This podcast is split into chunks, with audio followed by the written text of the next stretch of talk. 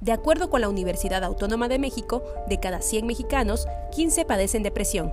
Sin embargo, esta cifra podría ser mayor porque algunas personas jamás han sido diagnosticadas. Niños, jóvenes y adultos mayores son los más vulnerables a esta situación. Hay un tipo de depresión, la más común, que es cuando uno está triste, por un prolongado periodo de tiempo. Estás todo triste, no quieres nada, estás aburrido, este, te hablan y no quieres hacer caso, no te quieres ni bañar, ni comer, estás triste. Entonces, bueno, es como un episodio ligero de una depresión común. Cabe destacar que esta es una enfermedad mental que no distingue condición social, edad ni género y que existen otras situaciones que sí llegan a propiciar aún más este padecimiento. No contar con los recursos necesarios, sentirnos vulnerables o considerarnos problemáticos pueden ser factores determinantes para evitar acudir con un profesional. Es importante que en cualquier momento que sientan que algo no anda bien dentro de ustedes, lo comuniquen. Muchas veces tenemos miedo de ir con un psicólogo porque van a pensar que estamos locos, ¿no? No hay una cultura de, de la salud psicoemocional, de la salud mental.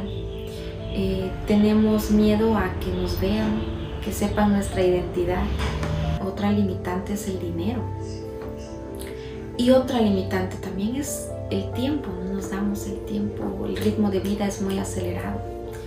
Y, en qué momento ¿no? me decido ver por mí. Descartar estigmas que señalan a las personas con depresión como locas o débiles mentales y apoyarlas es esencial para mejorar su calidad de vida, por lo que es necesario promover la atención oportuna y reconocer que todo lo que sentimos a nivel emocional es importante. Pero las emociones, todas, por muy desagradables o muy dolorosas que sean, todas las emociones tienen un valor y tienen una utilidad. Por eso es muy importante que aprendamos acerca de nuestras emociones. Cada situación desagradable o dolorosa que vivimos trae consigo un aprendizaje y nos da la oportunidad de conocernos más, saber más, descubrir más de nosotros mismos. Al momento de esa conciencia podemos nosotros retomar el control de nuestra vida y podemos mejorar y estar bien de salud no solo física, sino emocionalmente. Con imágenes de Christopher Canter. Para Alerta Chiapas, Carolina Castillo.